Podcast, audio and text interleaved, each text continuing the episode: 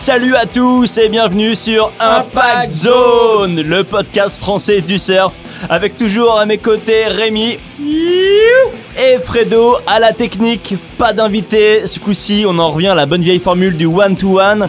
Vu la thématique qui méritait bien qu'on y consacre une émission en entier, Rémi, est-ce que tu peux nous en dire un peu plus? Tout à fait Romain et on va aborder le World Tour 2019 qui commence pas plus tard que le 3 avril. Bien évidemment, on abordera le calendrier, ses changements, les changements euh, structurels de, du tour. Euh, on va aussi parler des, des, nouveaux arrivants sur le tour. Il y a pas mal de rookies sur lesquels on, on, doit se pencher. Puis on va, on va aussi mettre nos pronostics sur qui est chaud, qui, qui n'est pas chaud, qui, qui peut avoir le titre. Euh, voilà, tout ça, c'est assez intéressant. On vous en parlera dans cette émission. Un gros sommaire et un programme super alléchant qu'on commence sans plus tarder maintenant. Et on attaque par le calendrier. L'année dernière, on nous a annoncé des, des, gros changements de calendrier sur 2019. Et en fait, euh, rien de majeur. Non, c'est vrai que finalement, euh, il était question que la saison démarre par Pipeline et se termine euh, en août, je crois, par Tahiti, avec des playoffs, enfin bref, un truc assez alléchant pour 2019 donc. Et là, euh, force a été de constater euh, il y a quelques semaines que finalement, on reste avec quelque chose d'assez semblable à l'an dernier. La seule différence marquante, c'est que il y a deux épreuves qui sont décalées. Ben, notamment la Gold Coast. Habituellement, on démarrait plutôt fin février, début mars. Là, on attaque début avril, le 3. Ouais, là-dessus, je pense que les, les surfeurs, euh, les surfeurs du Tour avaient quand même réclamé un plus gros break. Euh, pour pouvoir euh, remplir leurs obligations euh, professionnelles de, de création d'images, création de contenu, pour aussi pouvoir se reposer, passer du temps chez eux avec leur famille. Donc ouais, voilà, avoir, avoir une saison plus, plus courte finalement, plus condensée. Ouais. Voilà, c'est ça. Plus caler toutes les épreuves sur un, sur un timing plus court et aussi pouvoir gérer des pics de performance. C'est-à-dire qu'on voit dans plein de sports euh, que les saisons sont sur six mois et donc les, les athlètes arrivent à, à gérer leurs pics de performance plus facilement. Tandis que c'est vrai que quand la saison est sur 10 mois, pour rester constant et performant sur 10 mois, c'est beaucoup plus compliqué au niveau euh, nutritionnel, préparation et autres. Ouais. Donc, euh, il voulait raccourcir cette, euh, cette, cette saison. Donc en fait, on, on garde la Gold Coast, euh, le Quick Pro Gold Coast, on garde le Rip Pro Bells Beach.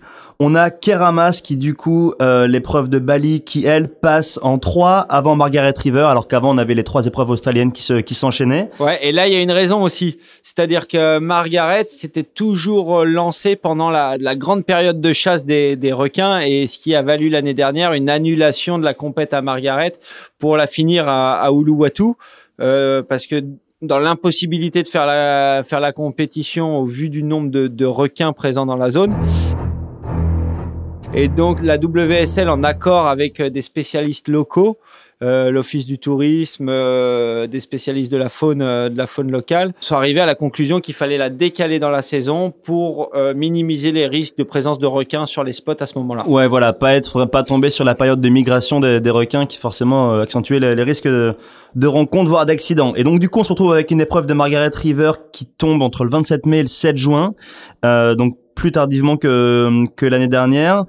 Un énorme regret encore cette fois cette année, pas de Fidji malheureusement, et donc on passe directement de Margaret à Rio au Brésil, et ensuite ben on, on enchaîne avec JB classique. Bon, pour euh, pour revenir à Fidji, je pense que c'est une super compète, mais la localisation de, de l'île faisait qu'au niveau décalage horaire, c'était un peu compliqué pour beaucoup de continents de regarder le live. Et donc, c'est vrai que les, les résultats du live étaient relativement médiocre comparé à, à, la beauté de la compétition et à l'argent investi pour pouvoir faire cette compétition qui méritait de, de booker deux surf camps entiers sur, euh, sur Fidji. Ouais, je crois qu'au-delà de ça, en fait, ça c'est peut-être une raison. L'autre raison était aussi qu'il y avait des coûts logistiques faramineux, notamment pour tout ce qui était euh, ben, l'organisation en soi et la production vidéo avec tout ce que ça requiert aujourd'hui, de retransmission satellite et tout. Donc euh, ouais, ben il n'empêche que peu importe les raisons, ça fait quand même mal au cœur de plus l'avoir parce que moi c'était vraiment une de mes épreuves phares. Quoi qu'il en soit, on enchaîne toujours avec Rio et JB. Plus de Trestles non plus, qui est remplacé cette année encore par. Ouais, euh, Excuse-moi, je te coupe, je reviens sur Rio. Mais dites donc Ça fait trois fois que vous me faites ça. C'est cool de, de, voir que Rio, ce sera pas à Rio encore cette année, ce sera à Saquarema, qui l'année dernière a offert une belle compète ouais, ouais, ouais, avec des, des, bons barrels. Il y a eu du beau spectacle. Il y a eu aussi euh, l'air incroyable de, de Felipe Toledo là-bas. Donc euh, moi, c'est une compète, c'est une compète qui m'a fait vibrer l'année dernière et je suis content de voir qu'ils l'ont recalé sur ce spot-là, qui est pas vraiment à Rio, qui est qui est une petite station balnéaire à, une centaine de kilomètres de Rio.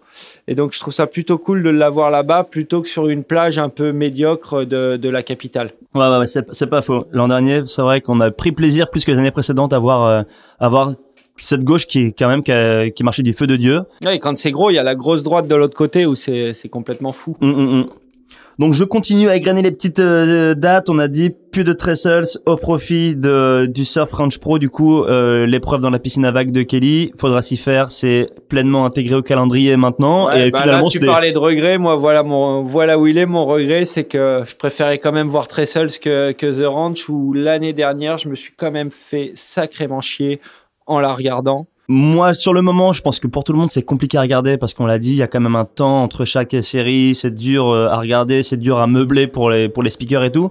Mais quand tu revois les, les images après coup, quand tu tapes les highlights, ben c'est quand même une épreuve qui est assez incroyable en termes de show et euh, et en termes de niveau aussi. Finalement, euh, moi, Medina, il m'a complètement bluffé dessus et j'avoue que finalement, tant qu'il n'y en a qu'une dans la saison, ça me va. Je suis d'accord, mais euh, encore une fois là-dessus, on aura l'occasion mille fois d'y revenir. Je pense qu'il faut vraiment que les juges adaptent leurs critères de jugement au format piscine à vagues et qu'ils ne jugent pas comme euh, comme sur euh, sur un format euh, surf en état naturel parce que par exemple au premier tour l'année dernière sur cette compète, le surf safe a été beaucoup trop récompensé et ils ont réajusté après sur les phases finales, mais c'était c'était un peu dommage. Euh, il y en a il y en a qui ont perdu, euh, genre Coloé qui, qui s'est complètement fait saquer parce qu'il a pris des risques et, euh, et au final ça a pas payé pour lui. Et ça, ça aurait mérité que ce, ce, facteur prise de risque soit pris en compte dès le départ, dès le, dès le premier round. Très bien. Je continue vite fait. Je termine avec une fin somme toute classique, le Quick Pro France. Du coup, première quinzaine d'octobre, ça change pas suivi directement euh, de l'épreuve donc à Peniche au Portugal. Et enfin sur les dates qui sont toujours les mêmes du 8 au 20 décembre le Billabong Pipeline Master euh, voilà, donc euh, 11 épreuves cette année encore. 11 épreuves pour les mecs et 10 pour les filles avec une addition, tu parlais du euh, Portugal Pro qui sera aussi une compétition du World Tour féminin cette année. Donc c'est plutôt cool de on va voir les filles dans des bons gros barrels un peu un peu heavy. On n'a pas souvent l'occasion si ce n'est euh, au, au Quicksilver Pro France. Euh, et à voilà. Exact. En tout cas, ce qui est sûr, c'est qu'elles n'auront plus à surfer 30 cm molar à Huntington, du moins plus pour le titre de championne du monde parce que la compète repart en WQS 10 000 et ce ne sera plus un CT féminin. Donc pas de changements fondamentaux sur le calendrier, par contre une nouveauté quand même à souligner et celle-ci concerne le format de compétition. Et ouais, le format est un peu est un peu modifié cette année, c'est-à-dire euh, c'est surtout euh, au début de la compète que le format est modifié. Donc l'année dernière, on avait déjà perdu euh, le round 5, le fameux round à 3 euh, de semi-repêchage en milieu de compète. Euh, en gros, ce round euh, a été supprimé l'année dernière et on s'attaque cette année encore au round 2 qui était un round de repêchage. Au final, ce qui se passe, c'est que au round 1, il y a toujours trois surfeurs.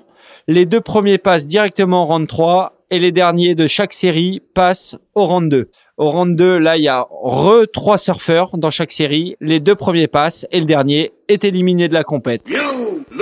Tout ce beau monde se rencontre ensuite dans le round 3 et là, tableau normal jusqu'en finale. Voilà, donc le but c'est de faire des compétitions plus courtes, plus condensées. Et il y a une autre nouveauté, c'est qu'ils vont euh, vraiment autoriser, voire euh, déployer l'overlap, donc la possibilité de pouvoir euh, voir se dérouler deux séries en même temps, comme on a pu le voir euh, par exemple à, à, Pipeline ou sur d'autres épreuves. voilà, toujours pour essayer de condenser les épreuves et profiter du, des meilleures compétitions, des meilleures conditions, pardon, pendant la waiting period des épreuves. Moi, je trouve ça plutôt pas mal pour les conditions, l'overlap d'une part, mais aussi pour pour le spectateur. C'est-à-dire que là, on a quatre surfeurs dans l'eau en même temps. Il y a beaucoup plus d'action.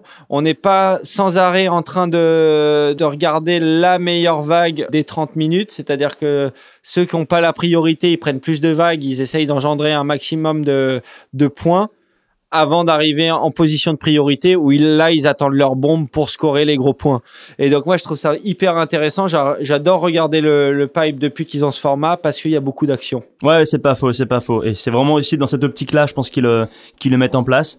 Donc euh, donc voilà pour la vraie nouveauté de cette année qui est plus côté format que côté calendrier.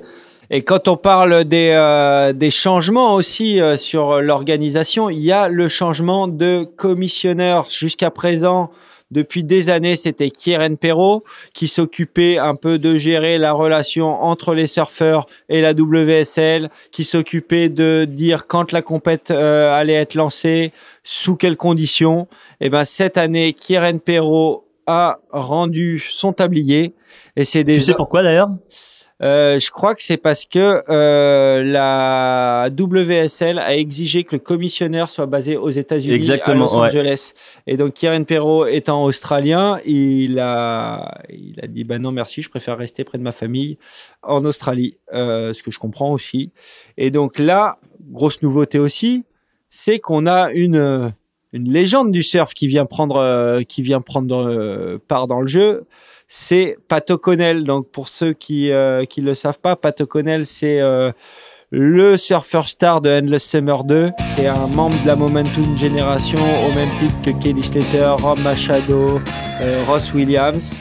Et comme beaucoup de ces gars-là, à part Kelly Slater, ils sont tous recyclés un peu dans le business du surf. Et jusqu'à présent, Pat O'Connell était directeur marketing pour la grande marque qui est Hurley. Ouais, alors du coup, pour la petite anecdote, il, son titre change aussi, en tout cas le titre qui va, qui va occuper change de Commissioner à SVP Tour and Head of Competition. Oh putain, ça claque. Ah, ça claque sur la carte des visites, et ça laisse entendre du coup un rôle un peu plus euh, étendu que ce que pouvait avoir euh, Kieran Pirro à l'époque. Faut aussi préciser que Pat O'Connell, ben, comme Kieran Piro, c'est aussi quelqu'un d'ultra légitime à ce poste parce qu'il a été sur le World Tour dans les années 90. Il a pas fait de résultats flamboyants, mais en tout cas, il connaît quand même, euh, il connaît le tour, ses rouages, euh, une partie des, des spots. Et en euh, plus de ça, en plus d'avoir été compétiteur, avant d'être directeur marketing Hurley, il était team manager international pour Hurley. donc il a aussi suivi le tour en tant qu'accompagnant. Euh, il a il a vu aussi euh, les backstage du tour. Donc il, il connaît bien il connaît bien tous les, tenants et les aboutissants que, que, que peut avoir l'organisation d'une compétition sportive. Voilà, et donc euh, ben, c'est quelqu'un qui a, qui a, la patate, la banane en permanence, et donc c'est lui qu'on verra euh, sur les webcasts annoncer par exemple que la compète est on ou en stand-by pour telle ou telle raison, puisque ça va aussi être son rôle d'accompagner les directeurs de compétition pour les pour les calls chaque journée. Moi, je suis assez curieux de le voir dans ce dans ce rôle-là et surtout euh, hyper impatient parce que euh, voilà, comme je viens de dire, il apporte une énergie, une voilà quelque chose de sympa là où Kieran Perrault était toi moins moins expressif, on va dire que que, Pat O'Connell. Ouais, je suis également assez curieux de voir euh, son énergie et, et son approche surfistique, savoir quel impact ça, ça va avoir sur, sur l'organisation des compètes. Euh, Jusqu'à présent, euh, Kieran Perrault, c'est vrai que c'était quelqu'un d'assez travailleur et je trouvais que ça se ressentait dans, dans son approche, dans ses lancements, dans ses calls, dans ses choix. Et Pat O'Connell qui a toujours représenté le surf un peu plus fun, un peu plus le, un peu plus plaisir. Euh, je suis curieux de savoir si, si, ça va se répercuter sur l'organisation des compètes et, et, les décisions prises par, euh, par la WSL en règle générale. J'aimerais également savoir si, euh, si son rôle de marketing manager aura une influence sur son, sur son nouveau poste de, de commissionneur ou comme tu l'as cité, j'arrive pas, j'arrive pas à retenir ce poste, mais euh, mais si ça aura euh, un effet sur son sur ses décisions et si la partie marketing aura aura vraiment un grand rôle à jouer dans dans cette mission. En tout cas, lui est américain, donc ça le dérangeait pas outre mesure d'être basé à Los Angeles. Euh, voilà, on fait une première coupure musicale avant de retrouver la suite, une coupure euh, plutôt hip-hop cette fois-ci avec euh, un morceau que les fans de Tash Burrow connaissent bien puisque en fait il était sur la soundtrack de Montage, sa vidéo sortie en 2002. C'est Delinquent Habits et le morceau c'est Boulevard Stars. On écoute ça et on vous retrouve tout de suite après.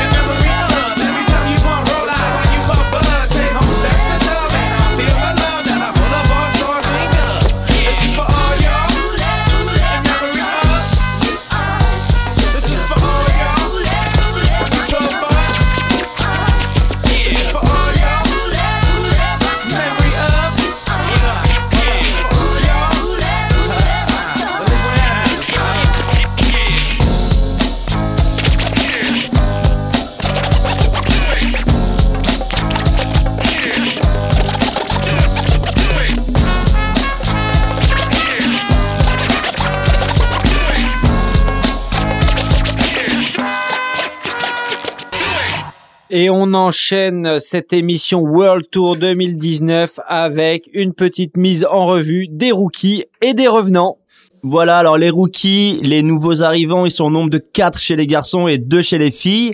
On va, on va les passer en revue tout à l'heure et on verra aussi qu'il y a donc les revenants, t'en as parlé, et deux catégories de revenants. Euh, voilà, on fait le point euh, en commençant justement par les nouveaux arrivants qui font la rentrée dans la grande cour. Ouais, alors dans les nouveaux, on compte parmi eux Cess Monis, Peterson Crisanto, David Silva et Solly Bailey.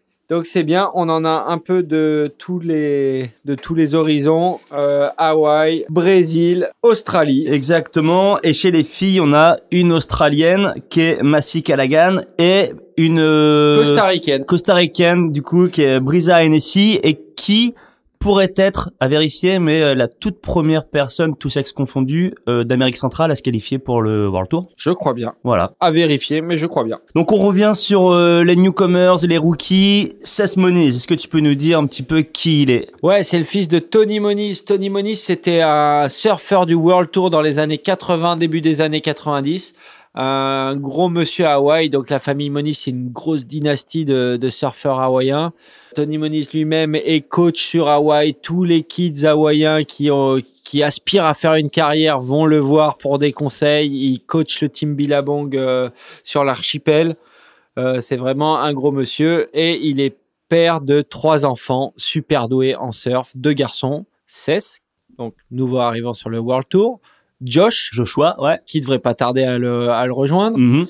et Kelia, qui est euh, une longboardeuse très talentueuse. Voilà, et qui était championne du monde 2012-2013 pour la petite histoire. Donc euh, Cess euh, il est, il est qualifié pour le World Tour, il s'est qualifié haut la main, il était, euh, il a fait une saison exemplaire. Il s'est qualifié même euh, juste après Aliva, il était, il était dans le World Tour, c'était sûr. Il a participé à Sunset sans pression. Donc euh, moi j'ai vraiment hâte de voir euh, ce qu'il vaut parce que lui comme son frère euh, Josh sont, sont des masters sur des sur les vagues de conséquences. Mhm. Les deux sont illustrés à, à Pipe. Il a fait grosse impression au backdoor shot out. C'est c'est pas dernier aussi sur sur ces vagues. Donc moi j'ai vraiment hâte de, de voir ce qui ce qui donne ce qui donne sur le World Tour.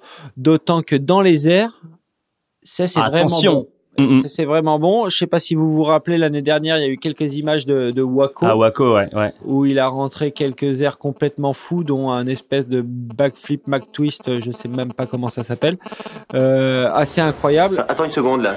T'appelles d'un téléphone cellulaire? Et, et donc ça, ça vaut le coup de, de voir ce qu'il donne en compète. Le mec est super bien coaché, il est super bien encadré. Euh, il, il sait jouer le jeu de la compétition, il sait surfer avec style, il sait surfer avec classe. Euh, moi, j'attends beaucoup de, de Sesmonis sur cette saison et euh, je pourrais le mettre euh, en prétendant au titre de Rookie of the Year facilement. Tout ce que t'as à faire, c'est miser sur le vainqueur. Tu gagneras à tous les coups. C'est en tout cas le plus jeune des quatre euh, des quatre rookies côté euh, côté homme euh, puisqu'il a que 21 ans. Euh, on enchaîne avec euh, le deuxième par ordre euh, d'âge, c'est Sully Bailey qui lui en a 23, donc australien et lui aussi attention. Ouais, attention, Sonny Bailey, ça fait quelques années qu'il parcourt le QS depuis 2012 où il est vraiment à fond sur le QS et il a eu un peu de il a mis un peu de temps à se mettre à se mettre en route.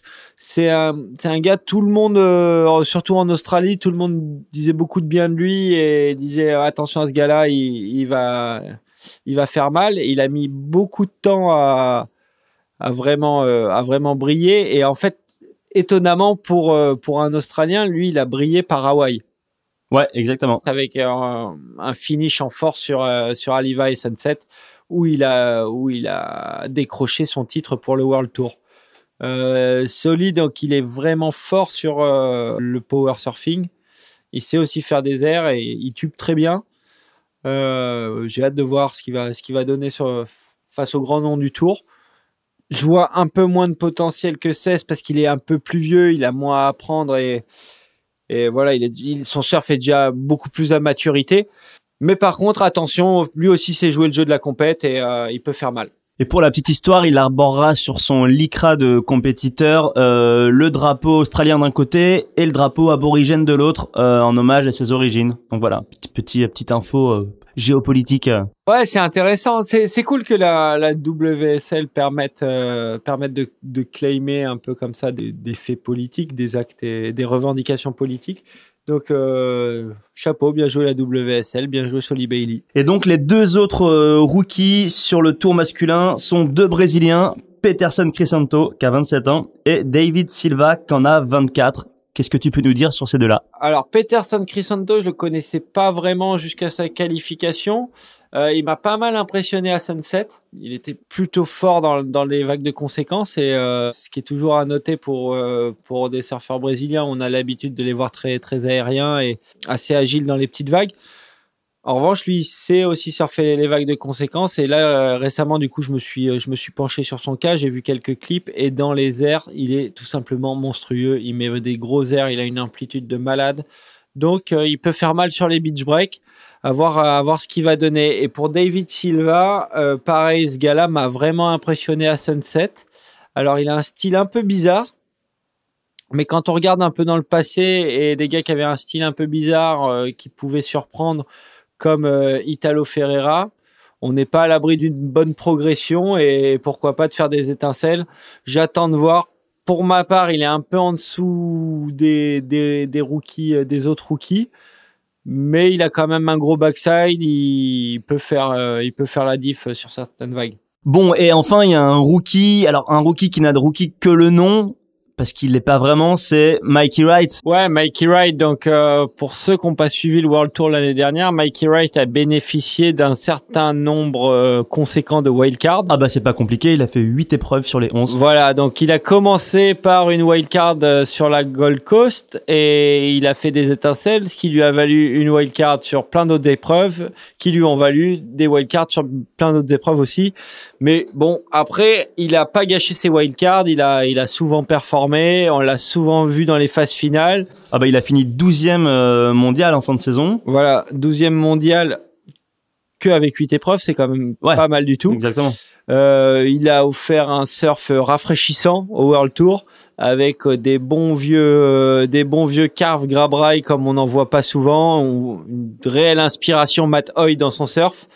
Euh, c'est plutôt sympa à regarder surfer.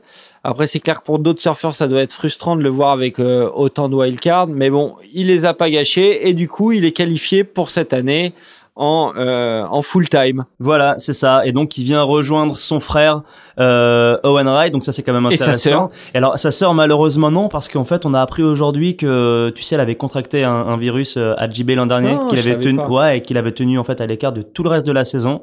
Et alors que tout le monde s'attendait à la voir faire son grand retour à Snapper, et elle a annoncé qu'elle n'était pas du tout, euh, du tout rétablie encore, et, euh, et pas qu'un peu, je pense, parce qu'elle a annoncé qu'elle ferait son retour finalement 4 JB euh, en juillet prochain. Donc tu D'accord. vois, c'est un virus, j'ai oublié le nom du virus, mais un truc qui euh, qui, est, euh, qui la fatigue énormément et elle dit que euh, tout ce qu'elle peut faire en termes de surf là, c'est surfer 20 minutes sur des planches en mousse euh, à tout casser et qu'après elle se sent épuisée. Et c'est marrant d'un côté parce que c'est ce par quoi était passé Owen ici après son accident, son trauma crânien d'être passé par des bords en mousse et d'avoir dû réapprendre à surfer. En temps normal, nous apprécions tous votre humour. Donc c'est pas les mêmes, euh, pas du tout les les mêmes handicaps et les, les mêmes choses, mais euh, voilà, en tout cas, euh, il y en a deux sur trois. Et on espère voir la fratrie réunie à partir de, de juillet prochain à JB, quoi. Bah, Écoute, en tout cas, on souhaite euh, bien mieux à Mikey, euh, qui pour moi, s'il est considéré comme rookie par la WSL, chose que je ne sais pas du tout, C'est une bonne question, ouais. je pense que lui, il peut être sacrément prétendant au titre de, de Rookie of the Year.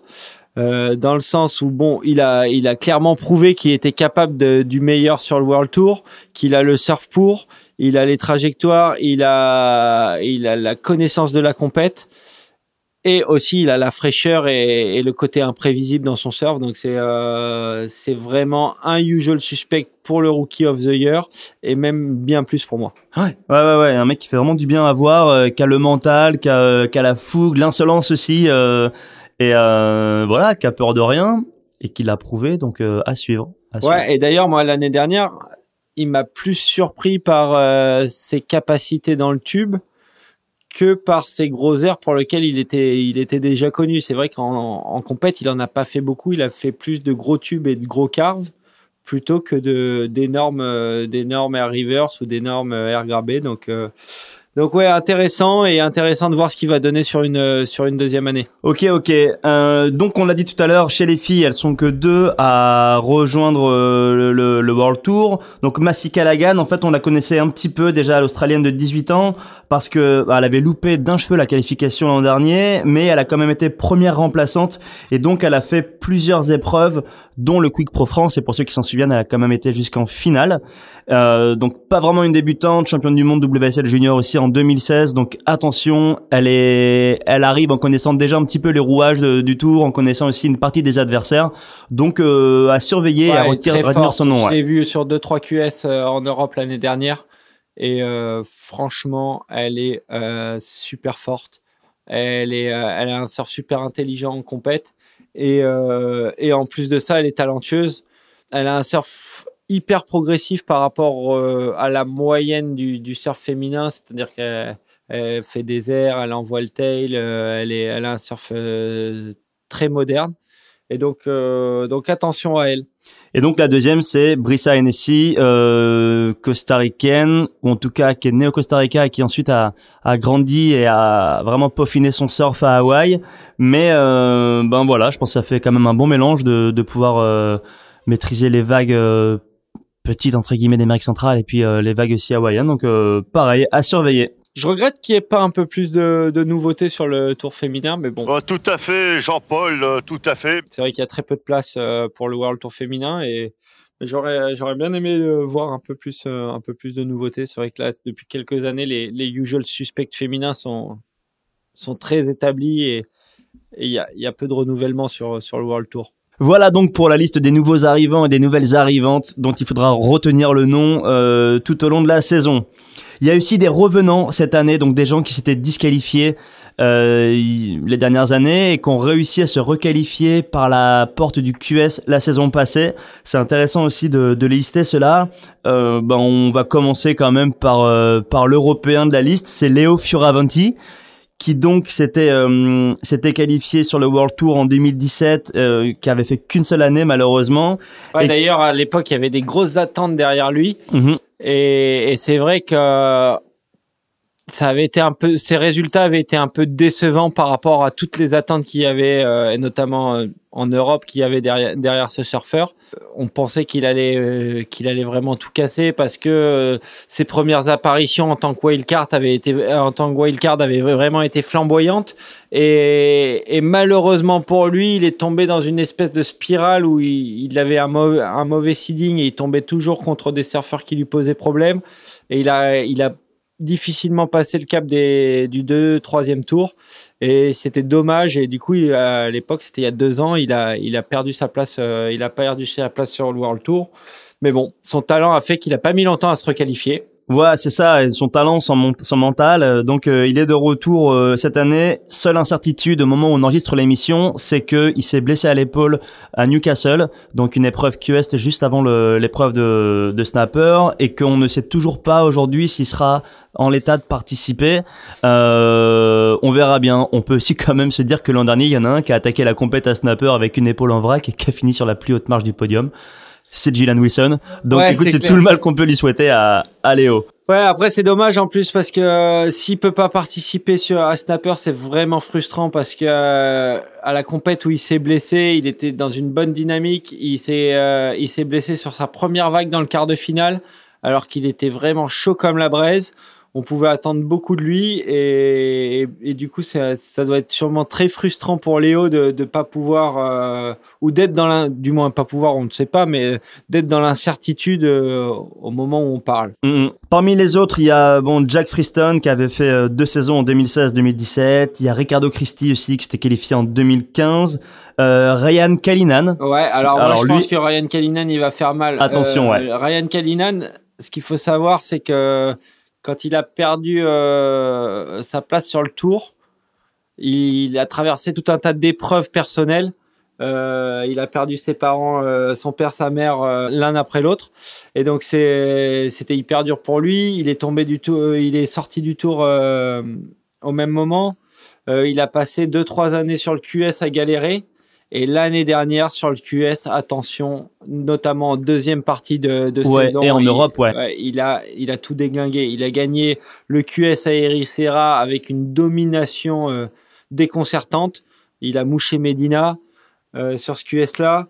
Il était, euh, il était vraiment, euh, vraiment chaud. Il a enchaîné par une finale au Quick Pro France en, en tant que wildcard et après une super fin de saison à Hawaï également.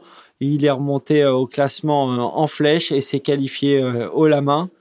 Il est très bien entouré, coaché par Richard Marsh, euh, son coach depuis des années, qui est comme un père spirituel pour lui. Il, est plein de confiance, il surfe très bien. Les juges apprécient son, surf. Donc ça peut, je pense que ça va être une très très bonne année pour pour Ryan. Il y en a un autre pour qui l'année commence très très bien, c'est Jadson André, le phénomène brésilien. Alors Jadson André, il a déjà passé sept saisons sur le World Tour et là il se requalifie pour la troisième fois. C'est déjà en soi euh, un, un exploit. Et là en fait, euh, bah, on considère qu'il est plus ou moins déjà requalifié pour euh, la saison 2020 avant même que la 2019 ait commencé, tellement il a gazé euh, sur les deux gros QS de début de saison. Ouais, Jetson, c'est un peu le QS Warrior par excellence. Euh, moi, je suis assez content de, de l'avoir sur le, sur le World Tour. C'est un mec, je trouve qu'il a, il met une bonne dynamique autour. Il est assez jovial, assez, euh, assez rigolo, mais en même temps super combatif. Euh, les, les séries sont excitantes à regarder quand il, quand il est à l'eau. Après, on aime ou on n'aime pas son style. Mais on sait que le gars, jusqu'à la dernière seconde, il va, il va se battre et il va tout tenter pour remporter son hit. Euh, et quitte à se briser les, les deux genoux sur un air de sur un air suicide, le mec est- le mec est présent et est prêt à tout sur, pour gagner. C'est vrai que c'est beaucoup blessé par contre euh, lors de ses précédents passages sur le tour. Ouais, il se blesse beaucoup. Après, il a un style qui fait qu'il se blesse beaucoup. D'un autre côté, il a énormément travaillé sur son power surfing, notamment backside. Avant, il, il surfait vraiment, euh, vraiment à plat, comme on peut dire, mais, mais maintenant, il a mis un peu plus de rail, un peu plus de puissance. Il a pris du gabarit. On voit qu'il a, il a passé du temps à la salle. Et du coup, il devient un surfeur euh, plus complet. Et avant, il gagnait des hits en déclenchant des air reverse à, chaque série. Maintenant, c'est vrai qu'il il sait garder son air reverse pour les moments clés. Et euh, c'est un super compétiteur. Et enfin, on a deux autres revenants et non des moindres, John John et Kelly, et oui, qui font leur grand retour avec l'étiquette d'Injury Wildcard. On fait le point sur euh, ces deux-là tout de suite après le morceau qui arrive. Le morceau, c'est Rascratch de à The Drive-In, désolé pour la prononciation. C'est encore sur une part de Taj Burrow. Celle-ci était dans le film Momentum Under the Influence de Taylor Steele. Et j'en profite pour vous rappeler de suivre sa chaîne YouTube Momentum The Files, dans laquelle Taylor Steele sort quasiment tous les jours des parts magistrales de ses plus grandes vidéos avec des bonus euh, comme les backstage ou ce genre de choses. Donc voilà, je loupe pas un épisode et je vous invite vraiment à faire de même. On vous mettra quoi qu'il arrive le lien dans la description de l'épisode. Allez, il est temps d'écouter le morceau et de se retrouver tout de suite après.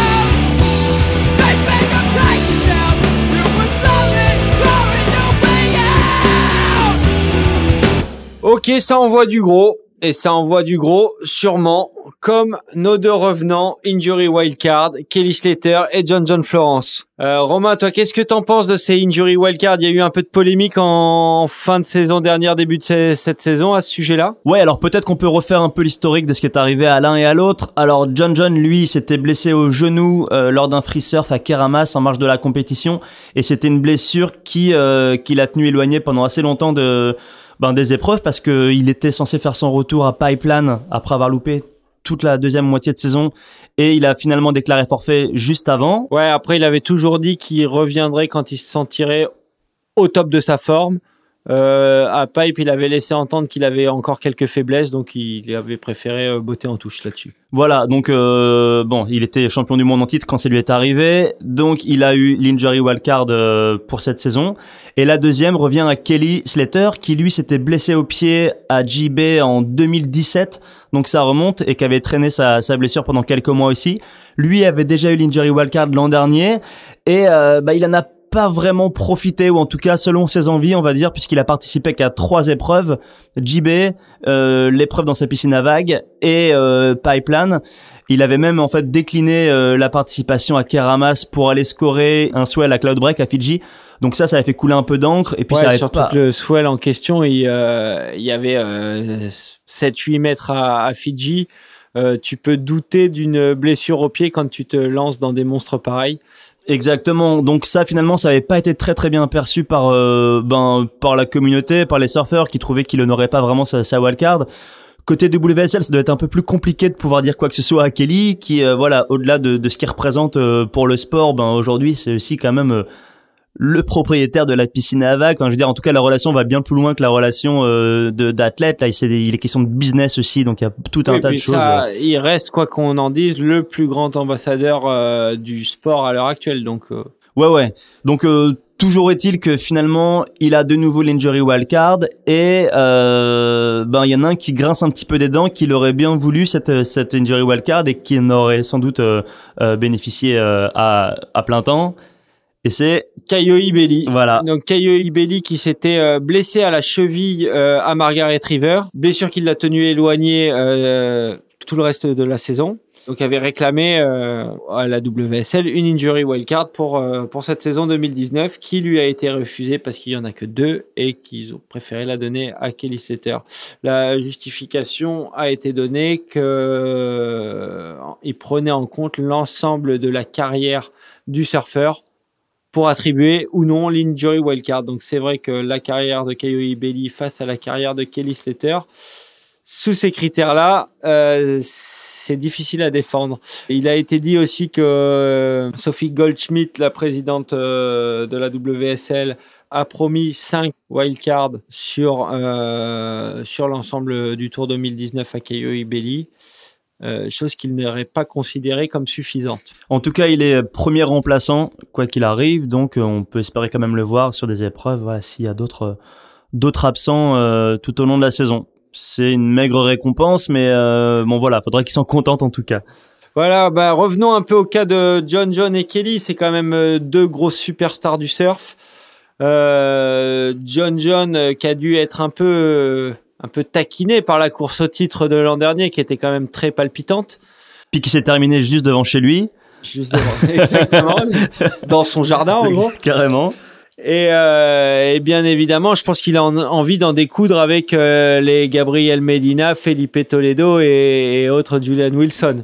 Ouais, parce que eux l'ont pas attendu et la course au titre, elle s'est fait entre les trois avec un niveau absolument dingue. Ouais, avec un outsider euh, bien impressionnant euh, comme Italo Ferreira. Donc c'est vrai que là, il y a un bon petit paquet de surfeurs avec lesquels il, est- il pourrait, euh, pourrait se challenger. Ouais, ouais, ça va être intéressant de voir comment il va reprendre sa place dedans. Et euh, ben, le risque aussi, c'est que je pense pas que ce soit le cas parce qu'il dit qu'il est hyper motivé, mais c'est que il est un petit peu euh, ben le syndrome qu'il avait un peu atteint euh, en début, le, enfin lors de sa première saison, c'est que finalement il décroche assez vite et qu'il n'est pas forcément la niaque qui qu'il faut pour aller justement chercher un titre. À voir dans quel état d'esprit il est là après euh, après euh, je sais pas plus de six mois euh, de pause dans ces îles à Hawaï. euh, ça va être intéressant de, de voir ça. Je pense que ça va se voir dès la première série, dès la première épreuve. Ah, je, je pense qu'il est, il est assez jeune et qu'il a, il a quand même envie de, envie de revenir. Moi, de ce que je vois sur son Instagram et, et autres contenus qu'il produit, il a un surf qui est super consistant. On voit qu'il s'entraîne sérieusement. Il fait des hits euh, à Hawaï Ouais. en off contre Jordi Smith. J'ai vu ça. ouais. Euh, donc ça va, c'est pas le pire des sparring partners non plus de- d'avoir euh, d'avoir Jordi Smith. Euh, tu fais pas ça quand t'as pas envie de gagner. non, non, on tu est vas d'accord. pas euh, faire un free surf contre Jordi Smith quand t'as pas envie de d'en découdre et de faire de la compète. Donc, euh, je pense qu'il est plutôt chaud comme la braise. Euh, de ce que j'ai vu, il a l'air d'être de retour au- à son niveau. ah bah, sinon, il serait pas revenu tout court, je pense, s'il s'en tenait à ce qu'il avait dit. Exactement. Euh, il est bien entouré. Je- Voilà, moi j'ai j'ai de bons espoirs sur une belle année de, de John John Florence. Et puis, comme on disait, cette course au titre était palpitante et je pense que ça l'a ça l'a un peu taquiné. Il Ça a envie dû le chauffer un peu, ouais. il a envie d'en faire partie aussi. Et, euh, et donc ouais, John John, moi je le vois clairement comme un title contender euh, cette année. Après, comme tu disais, on le saura très rapidement, même si la Gold Coast ça a jamais été sa, sa compète de prédilection. Euh, ses compètes de prédilection arrivent plus en milieu d'année, avec Chopo, avec la France, sur des sur des vagues un peu plus un peu plus rondes. Mais bon, à voir. À voir. Euh, et enfin, l'autre grand revenant, l'injury wildcard que tout le monde attend ici, c'est euh, c'est donc Kelly Slater. Kelly, 47 ans, euh, qui donc euh, vient pour euh, pour essayer de continuer à se battre face à des euh, face à des mecs qui ont la moitié de son âge pour, euh, Moi, pour je une pense grande que partie. je pense que Kelly clairement cette année il vise la qualif au JO.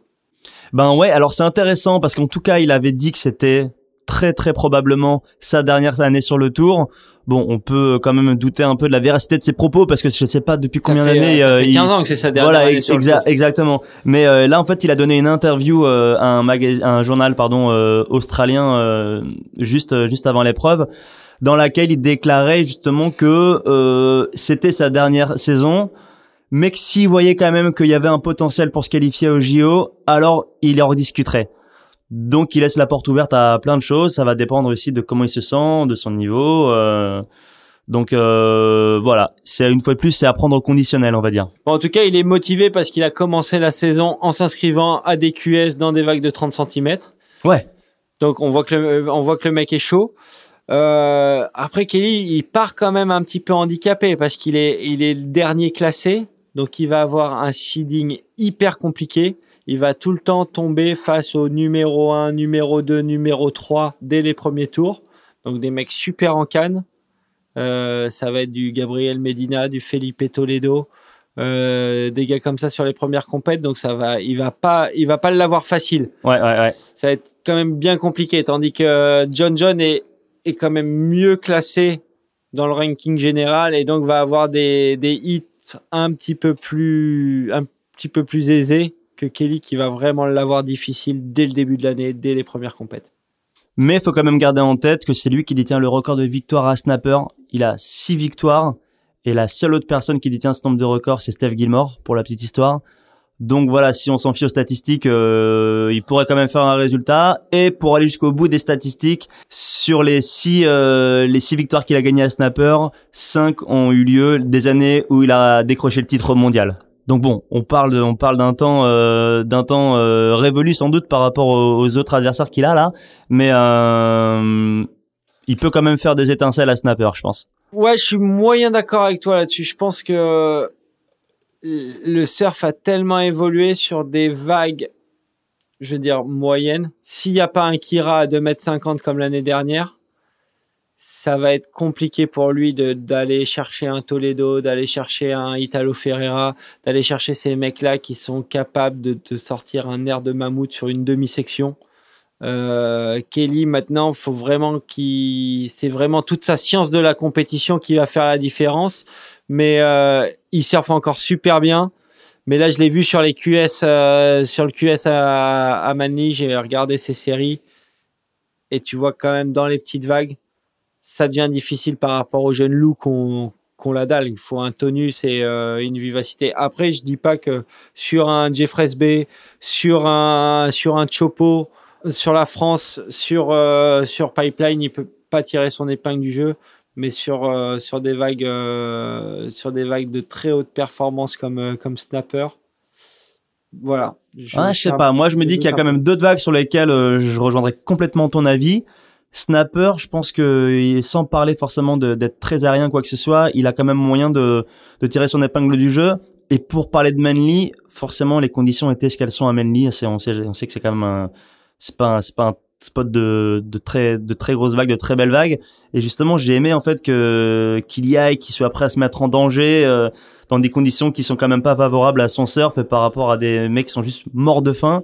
C'était peut-être juste pour avoir une petite répétition générale avant le avant Snapper, mais il est allé quand même et euh, bon en tout cas regarde la première sa première série, euh, je pense qu'il a fait peur un peu à tout le monde quand même. Hein.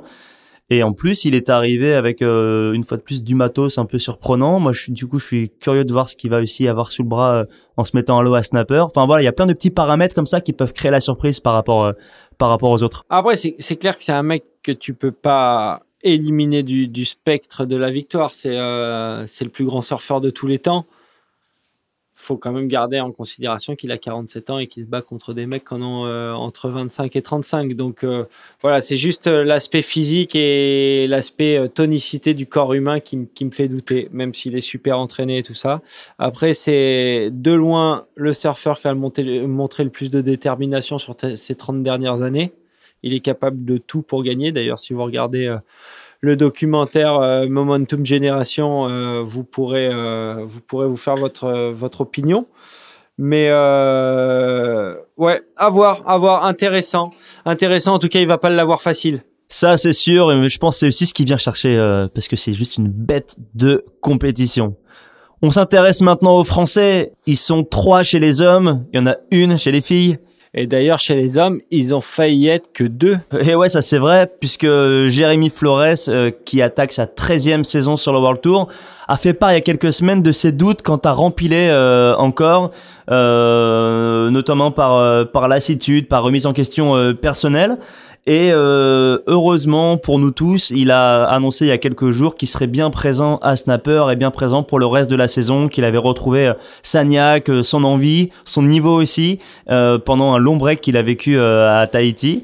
Donc, euh, je pense qu'on sentait un peu venir ce, ce truc-là depuis quelques temps avec euh, avec Jérémy Flores, mais euh, ben c'est évidemment une très très bonne nouvelle. Ouais, de- moi je suis content parce que je trouve que depuis euh, depuis les deux deux dernières saisons, il avait un peu euh, réinventé son surf. Il, il avait une bonne une bonne attitude, une bonne motive. Il montrait des belles choses. Je prenais vraiment plaisir à le regarder surfer, tandis qu'il y a quelques années, euh, je le trouvais un peu plus renfrogné par rapport au par rapport au World Tour et ça se ressentait dans son surf.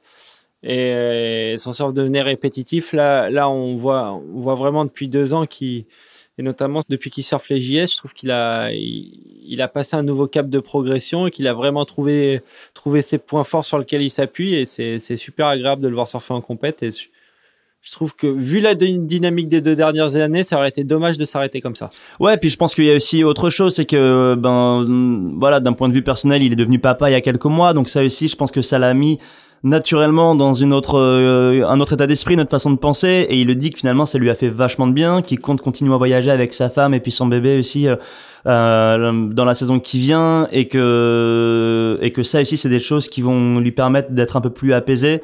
Il arrive avec plein de bonnes intentions et voilà aussi sur sa façon d'être, il a envie d'être un exemple pour les jeunes, il a envie de de de- d'arrêter de, pousser des gueulantes comme ça a pu être le cas avant en sortant de l'eau ou de remettre la, la la faute sur euh, sur les autres et euh, ben voilà en tout cas les interviews qu'il a données euh, étaient vraiment hyper intéressantes et faisaient vraiment plaisir à, lire donc on, en espérant que tout ça ça lui réussisse.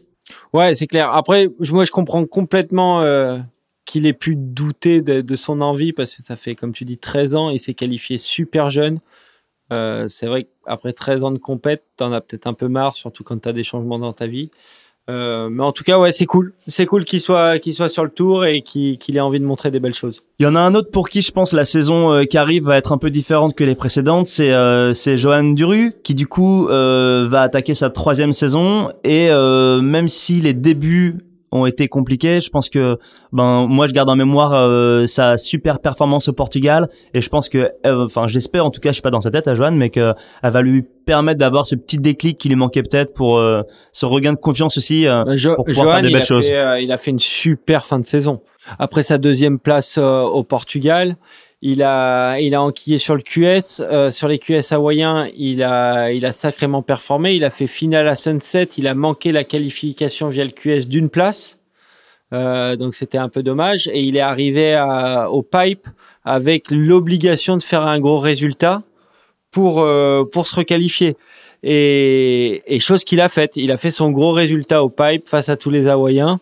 Il s'est requalifié de, de, de, la belle manière. Donc, euh, ouais, je te, je te rejoins là-dessus. Il devrait arriver plein de confiance sur le World Tour 2019. Et en tout cas, ce qui est sûr, et c'est pas être chauvin que de dire ça, c'est qu'il a vraiment sa place sur le tour et que c'est quelqu'un qui est, euh, qui sera très intéressant de regarder surfer, à commencer par, euh, par la première épreuve à Snapper. C'est clair. Et un autre Français sur lequel on, on doit se pencher, c'est Michel Bourrez. Michel, il a été euh, quand même prétendant au titre plusieurs saisons d'affilée. Il a fini l'année 2018 à la huitième place. Il a déjà gagné des compètes. Euh, moi, j'aimerais bien vibrer et revoir euh, Michel euh, dans le top 5 et, prétendant au titre mondial comme il l'a été il y a quelques années. Pour moi, il a tout ce qu'il faut pour. Quand on voit sa performance à Karamas l'année dernière, c'était juste incroyable. Il était vraiment au-dessus du lot et, il aurait pu gagner cet event et, et comme plein d'autres. Et donc, chez les filles, ben, Joanne Defay, qui est toujours là, et qui paraît qui est pas là pour faire de la figuration. Ouais, Joanne, elle est pas là pour faire de la figuration. Elle a encore gagné une épreuve l'année dernière. Euh, L'objectif cette année pour elle, c'est d'en gagner plusieurs et vraiment de, de, monter au classement. Là, elle était cinquième euh, en finissant l'année 2018. Elle a vraiment le surf pour aller euh, pour aller taquiner un titre mondial. En ayant discuté avec elle, elle veut progresser dans les barrels pour justement combler euh, quelques lacunes à ce niveau-là par rapport à d'autres compétitrices. Elle a fait ce qu'il faut pour. Cette année, elle a beaucoup surfé.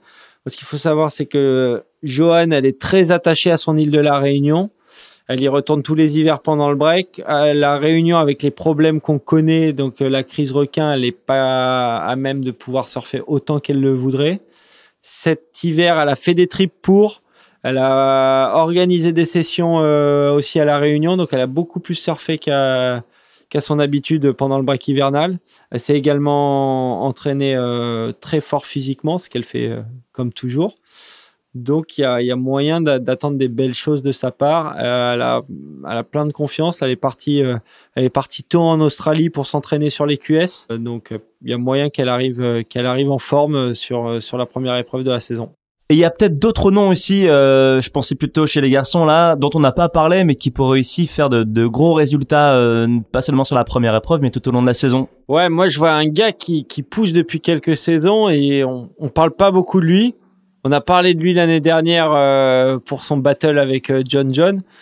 Euh, on est au niveau du gain de priorité, mais c'est euh, c'est Ziklo, Ezekiel Lowe, donc l'Hawaïen, qui qui est un sérieux compétiteur, qui a carrément, carrément fin.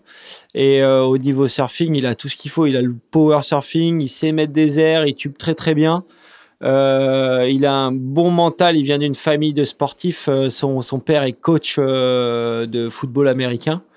Donc le, le mec sait ce que c'est d'être d'être en compète et, euh, et, moi je vois je vois des belles choses de sa part je le suis sur son compte Instagram et je trouve qu'il s'entraîne fort et qu'il surfe très bien donc, euh, pour moi, je vois une belle progression. Et également, dans, ceux que je vois pour cette année, moi, c'est euh, Italo Ferreira qui monte en puissance d'année en année. L'année dernière, il a fait une année incroyable. Quand on regarde toutes ces vidéos de free surf de cet hiver, tu dis le gars est juste, est juste surhumain. Il sait tout faire euh, sur toutes les vagues. Ok, allez, un petit troisième euh, pour terminer troisième, euh, je vais euh, je vais rester sur euh, sur mon petit chouchou qui est qui est Griffin Griffin Colapinto. Donc sans parler des sans parler vraiment des usual suspects, Julian Wilson, Felipe Toledo, mais Griffin, il a fait un super début de saison l'année dernière. Il s'est un peu éteint en fin de saison, mais ce gars-là sort super bien. C'est vraiment le talent à l'état pur. Et moi, je le vois champion du monde dans dans les prochaines années. Peut-être pas l'année prochaine, peut-être pas dans deux ans, mais si on se projette à entre 5 et 10 ans, il sera champion du monde. Et voilà, c'est l'équivalent des conseils PMU par Rémi. C'est pas du turf, c'est du surf. Les courses, vous le savez, c'est ma grande passion. Tiercé Magazine avec Omar Sharif, la passion de gagner. Et vous pouvez vous fier à ces, euh, à ces pronostics parce que l'an dernier, c'était révélé plutôt bon. Ouais, n'oubliez pas que je prends 10% aussi sur, euh, sur les gains des paris. Et voilà, ça, ça m'étonne pas. Mais euh, d'ailleurs, on a une petite nouveauté, un truc auquel on peut vous inviter à, à participer. Ouais, venez jouer avec nous parce qu'on a créé à l'occasion de, de cette nouvelle saison 2019 une Fantasy League sur le site de la WSL Pour ceux qui connaissent pas, c'est un concours de pronostics. Avant chaque épreuve, on sélectionne son équipe de surfeurs et à la fin de l'année, il y a un classement pour les meilleurs pronosticman. Et qui sait si euh, nos potes qui bossent dans la surf industrie sont, sont généreux, peut-être qu'on pourra récolter quelques lots euh, au sein des diverses marques et en faire bénéficier le vainqueur. Euh, donc à bon entendeur, rejoignez-nous sur le site de la WSL. Euh, la Fantasy League, c'est Impact Zone Surf Podcast. Le mot de passe, c'est Impact Zone. Assez facile à retenir. Si jamais vous y arrivez pas, vous inquiétez pas. On marque tout dans le descriptif de l'émission. Comme d'habitude et aux côtés de toutes les autres références citées depuis le début. L'émission, elle, touche à sa fin. Vous savez où la retrouver SoundCloud, Spotify, iTunes. N'hésitez pas non plus à la partager. On est présent sur Facebook, Twitter, Instagram, peu importe.